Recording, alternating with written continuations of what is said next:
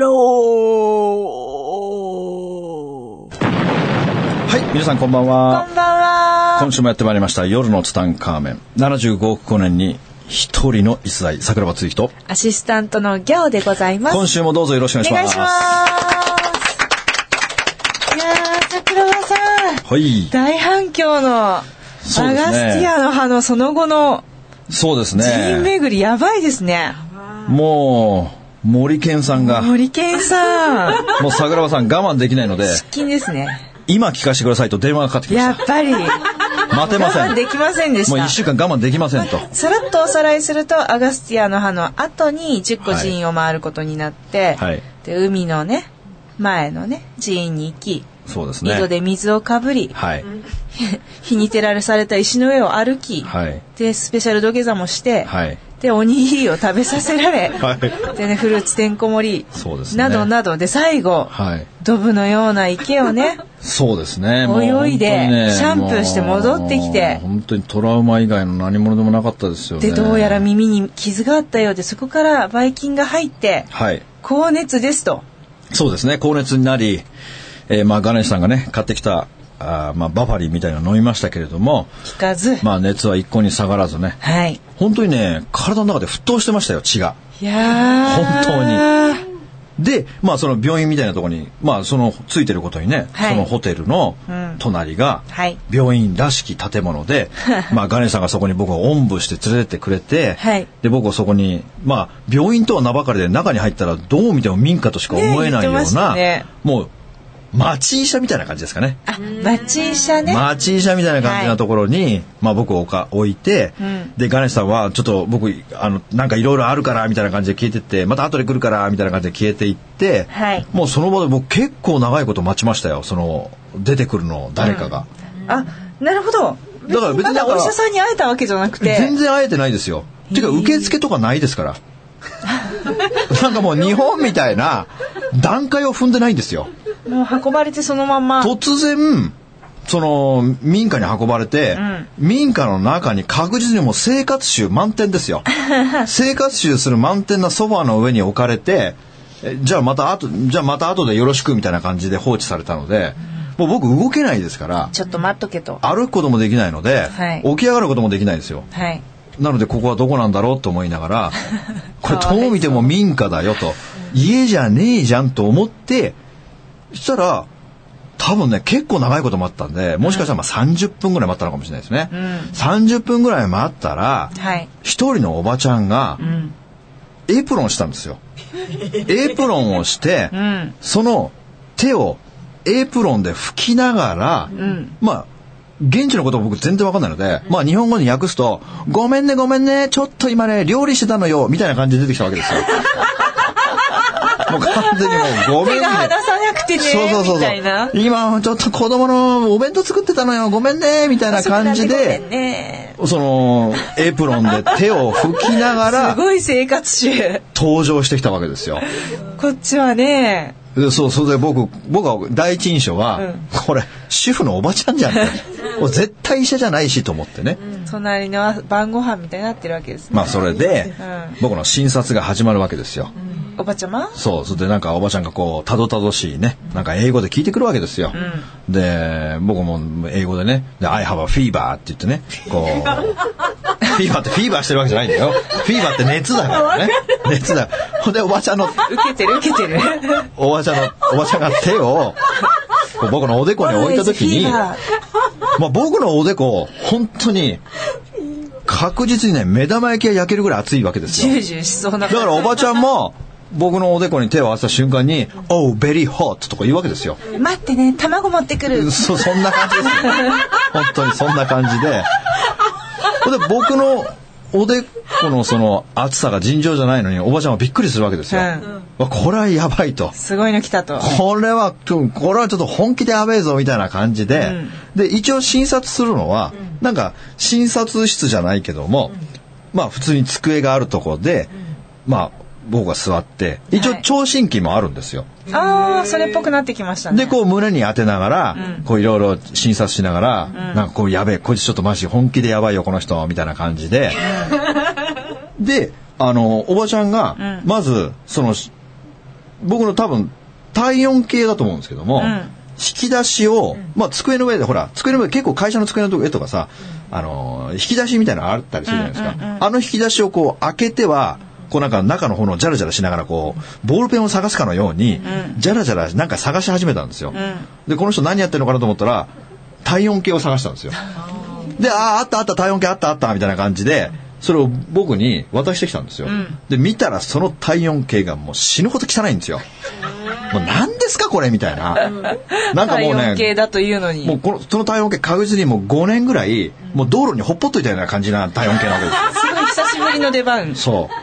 で、ほら、日本人はさ、脇の下に刺すじゃないですか。あはいはいはいだから僕別に普通にそれを、いつもの習慣で、脇の下に入れようとしたら、ノーノーノーノーって言うわけですよ。で、インサイドマウスとか言うわけですよ。ああ、口で測るタイいや、おばちゃん、それはないよと。もうこれ、ベリーダーティー。もうベリーダーティー、モーストダーティー。プ。悪い、悪い気配がしてるぞと。うんそう、もう無理無理って言って、で、脇の下に入れようとしたんだけども、ノーノーノー、口の中の方が正確なんだみたいな感じで、もうなんかそれを僕の中の口に入れるわけですよ。で、僕もう抵抗力がないんですよ、もう。意識朦朧としてるから。ねだからそれを口の中に突っ込まれ、でもこれでまた病原菌が回ってるよみたいな思いながら。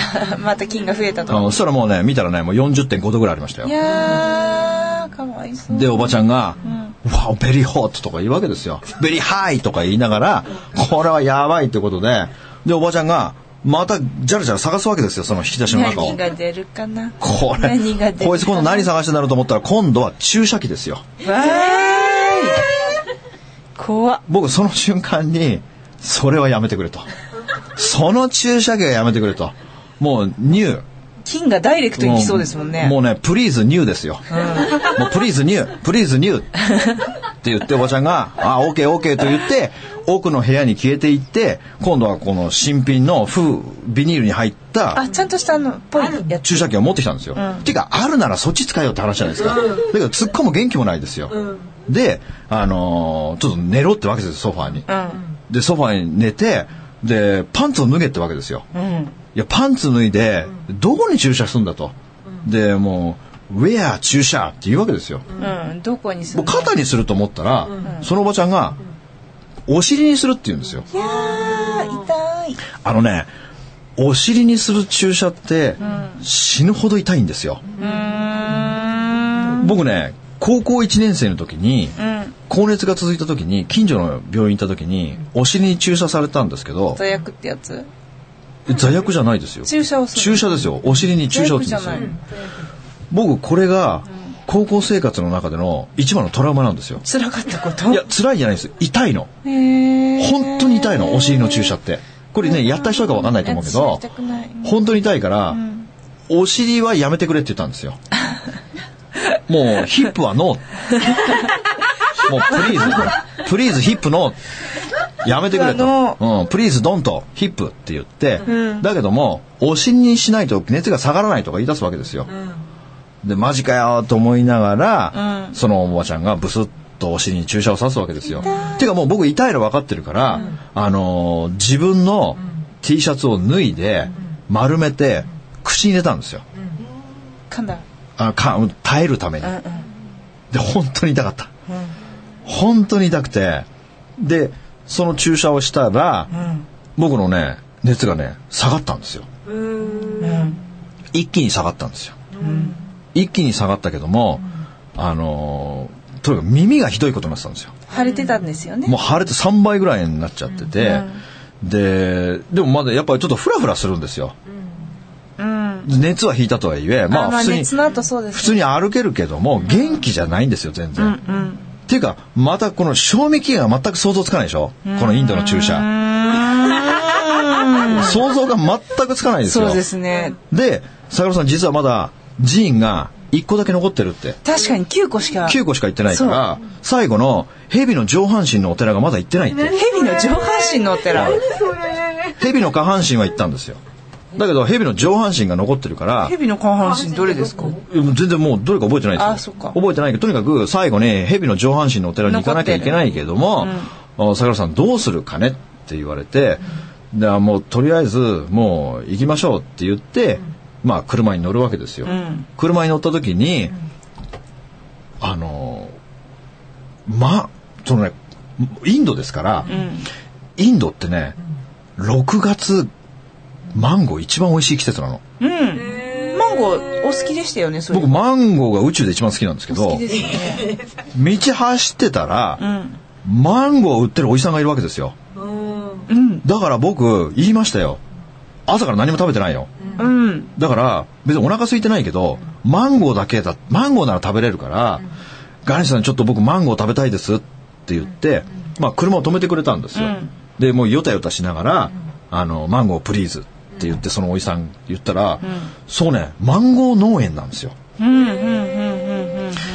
僕多分、マンゴーは僕インドが一番美味しいと思ってるんですよへえ、初めて聞きました。しかもねインドのマンゴーってすごく大きいんですよへえ。だからそのマンゴーをうんその場で食べたらうん。もうねびっくりしました多分僕が人生の中で多分あれ一番美味しかったんですよ。食べ物の中でね。であまりに美味しくてびっくりして、ん。僕その場でその大きなマンゴーを3個食べちゃったんですよ。また、マンゴー3個食べちゃったの。食べ過ぎでしょ。あまりにも美味しかったから、うん。これ絶対家族に買ってってあげようと思って10個ぐらい買ったんですよ。うん。で、車乗って、蛇の上半身に向かう途中に、今度マンゴーを食べ過ぎて気持ち悪くなってたんですよ。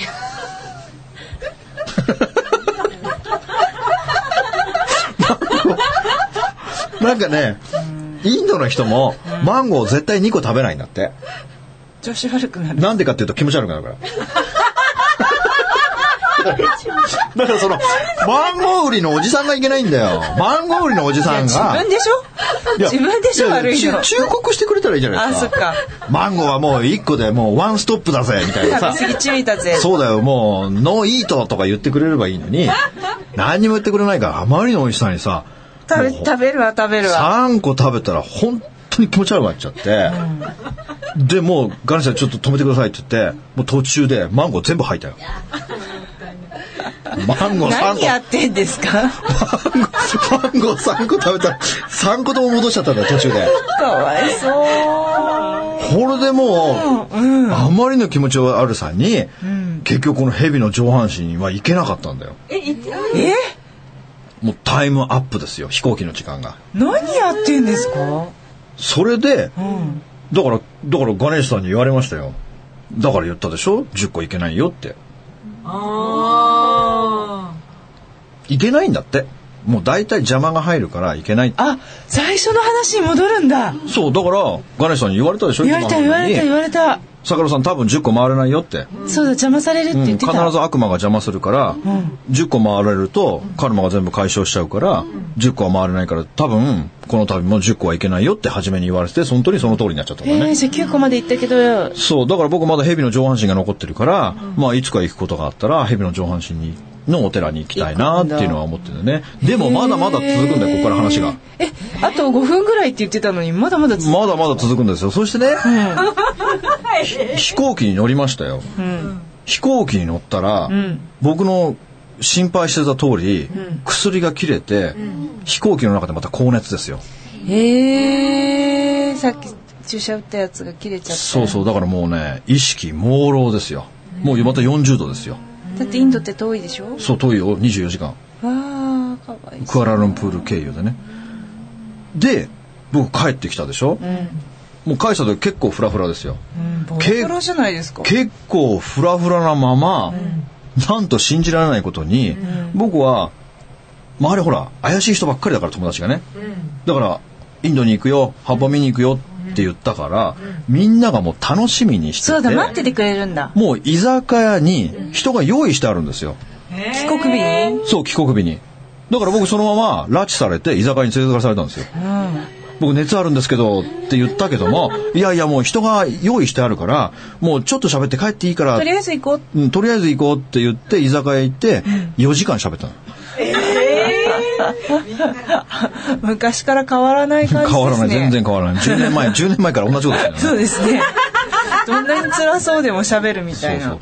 そしてん。喋、り終わって、ん。家に帰って、ん。倒れて、ん。そのまま救急車で病院に運ばれて、そのまま富士通の病院に入院、ええ。やっぱり大変だったんですか、うん。入院して1週間ぐらい入院したかな伝染性なんとか病っていうのでやっぱりじゃあばい菌そうばい菌でかわいそう。だから嫌だって言ったのに。で、んそのね病院にやっぱその入院している間そのあのー喋り続けてた一言わけではなく。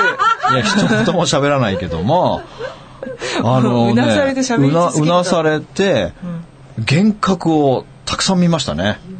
幻覚？うん、幻覚、夢なのか、うんその幻覚なのかわからないけども、あのー夢をたくさん。見たん。ですよ。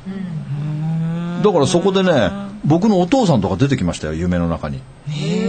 まあ夢なのか幻覚なのか、それはわからないけれども、あのーもう亡くなっちゃった人たちがね、あの出てきて、結構会話を交わしましたよね。あ、サガスティアの公演ではね、お父様の話をそうですね。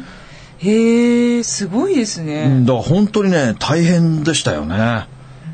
これもうすごい。時間もかかるし体力もいりますね、このお寺の話は。そうでしょ？だから結局もう、これで僕1時間半ぐらい喋ってるわ喋ってけですよ。喋ってる3話ぐらい3話以上使ってるだからね、ほん、だから本当にこのね、お寺参りの旅っていうのは、もうすごい、本当にすごい旅だったんですよ。私個人的には映画化したいなって途中からずっと思ってましたよ、まあ映画化だ、ね。映画化と思って。まあ本当にすごかってたですよね。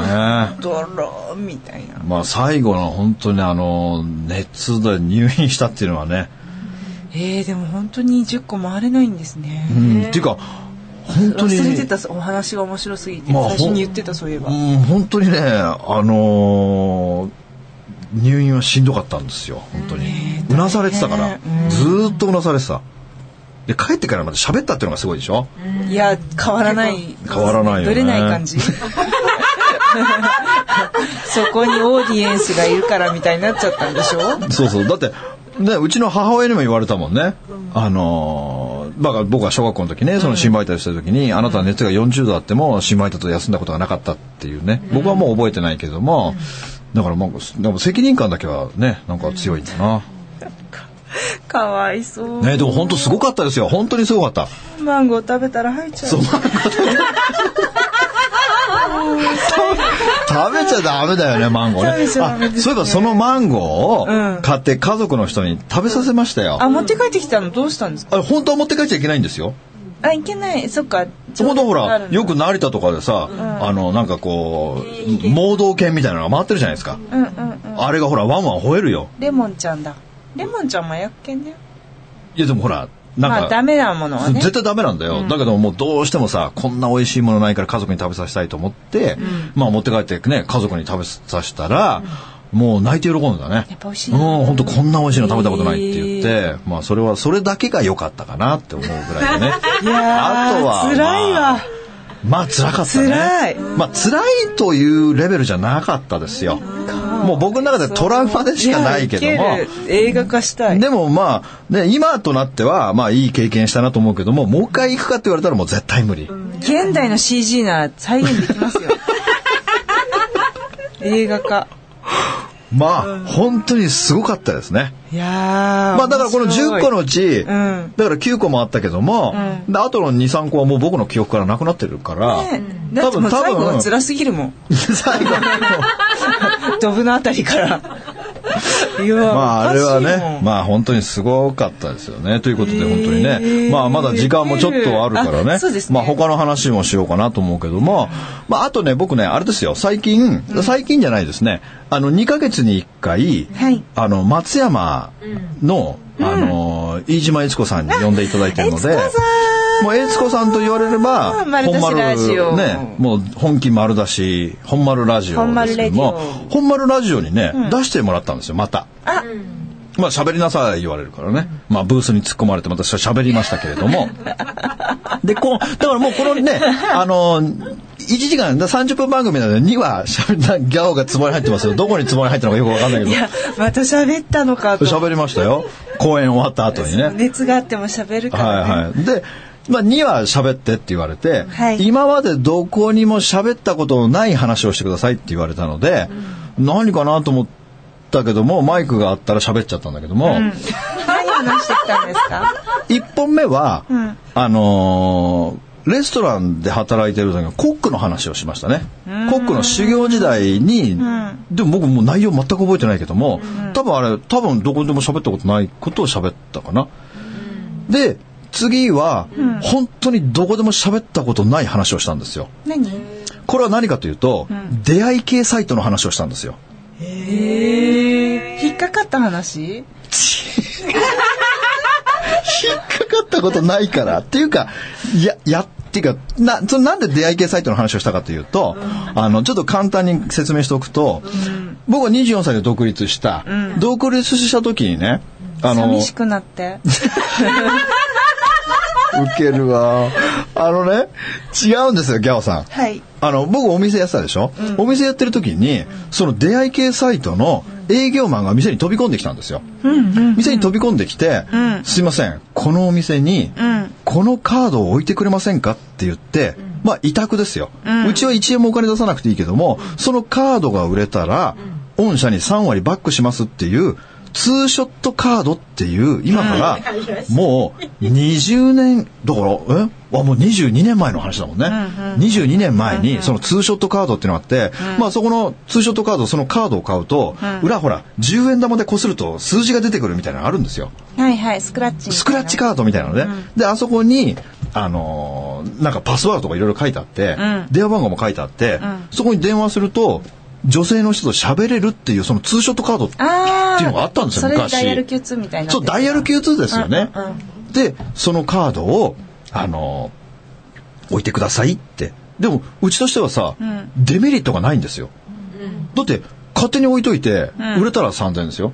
で、地域に、その時はね、僕川崎にいたけれども、はい神奈川県川崎市、んその川崎の、このエリアでは、なんかその、都の、えっ、と、神奈川県の条例かなんかで、うん。エリアがなんか決まってて、何箇所しか置けないんですよ、その広い川崎の中でも。うん。で、で、桜庭さんのお店が、その地域になるので、置いてくださいと。で、あとは全部こっちで宣伝しますからって言われたんですよ。うん。で、桜庭さんこれ多分、相当売れますよって言われて。で、ほら、うちノーリスクじゃないですか。まあね。リスクが何もないですよ。で、向こうが勝手に宣伝してくれる、勝手に売れていく。んで、あのー、3割バックする。うん。だから、その時ツーショットカード3000、5000、1万円ってあったんですよ。うん。だから1万円売れたらさ、3000円何もしないけどバックじゃないですか。いいですね。当時僕なんかさ、お店が全然売れてないからさ、そうだ、大変だった時だ。この暗黒時代の話はさ、何話で喋ったのか分かんないけど、これ森健さんしか知らないからあっさ、たあったあったあっありますよね。その昔のあ暗黒期の話がありますけれども、だからね、藁にもすがる思いで。置いていただいたんですよ。うん。そしたらその会社がさ、勝手に宣伝してくれるから、うちの店がそのツーショットカードのめちゃくちゃ売れるんですよ。うーん。最盛期、そのツーショットカード、1ヶ月でいくら売れたかっていうと、ん200万。じゃあ、ぼんやりしてても、200万の30%って60 60万万円ですよ。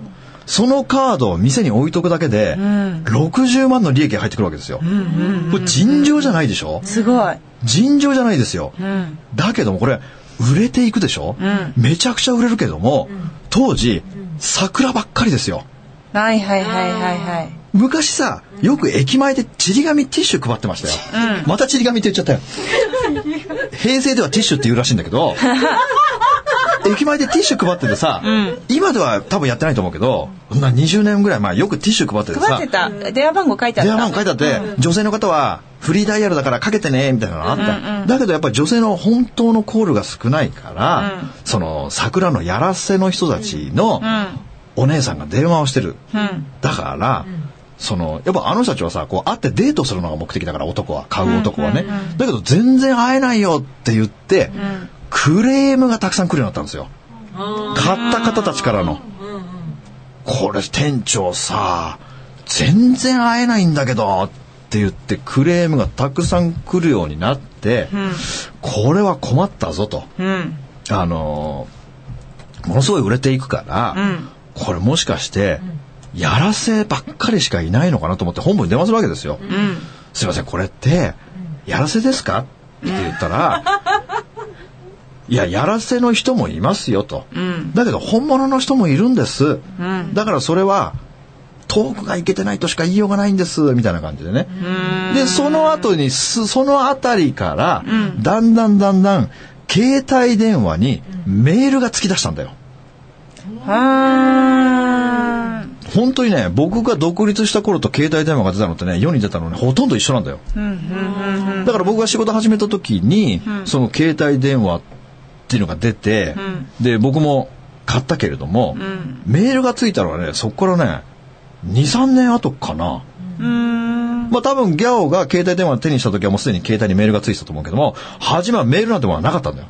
PHS とかだったからね。メール、メールついてたでしょ初め。ついてた。だけど、初めはなかった。それで、メールがつき始めたら、今度は、そのメールの出会い系サイトっていうのが始まるんだよ。で、ま、またそれも、今度はそのね、あの、その、電話できない奥手な男性っているんだよ。だからその人たちは、メールで出会いたいわああ、なるほどね。文通みたいのにけして。よ。そうそう。そしたら、これがまたすごい売れるんだわ。あ、それもやっぱりスクラッチカードそう、すく全く同じ。で、今度はポイント制でさ、男性が、その女性の書き込みを得てメールをすると、あのー、300円とか、自分で掲示板に書き込むと500円とか、そういうシステムでまた3000円、5000円、1万円、3万円っていうのがあるわけよ。で、これがまた飛ぶように売れていくわけですよ。で、だけどもまた、クレームがまたたくさん来て、このクレームを処理するためには、自分もやってみなきゃダメだなと思うわけですよ。ああ、本当にね。ほんだって本部に電話したって、いや、桜庭さん、それは、そメールのその文章が相当いけてないですよとか言われるわけですよ。だけど来た男が悪いって言ってるんですね。そうですそうですそうです男がうまく誘えないから会えないんだって。だからそれはその人の文章が相当いけてないですよって本部に言われる。だけどお客さんに言えないですよ。あなたの文章相当いけてないんですよとか言えないじゃないですか。あなたのテクが足りないみたいなね。そんなこと言ったらもう火に油注いじゃうでしょ。ねじゃあちょっとこれ俺試さなきゃダメだなと思ってうん。1枚チャレンジしてみたら、うん。僕文章とか自信があるから、結構本気でやってみたんですよ。うん。本気でやったら全く返事がなかったんですよ。ここで僕は考えて、これはやばいと。1ヶ月さ、60万円もそこで利益が出てるわけだから、このお客さんたちを逃したらさ、結構痛いでしょ？で、僕は秘策を編み出して、そこから V 字回復していったっていう話を本丸ラジオでしてるんですよ。気になりますね。本丸ラジオの宣伝しちゃったよ。はい、また行くと思いますんでね。えー、またあっという間に30分終わってきましたよ。ねびっくりしました。なんかあの、はい。あの、いろいろ驚きましたが、今週はこんな感じで。今週はこんな感じでね、はいえーあっという間に30分終わってきましたということでね、はいまた来週お会いしたいと思います。どうもありがとうございました。はい、ありがとうございます。この番組の提供は、自由が丘パワーストーン天然石、アメリの提供でお送りしました。スマイル FM はたくさんの夢を乗せて走り続けています人と人をつなぎ地域と地域を結びながら全ての人に心をお伝えしたい。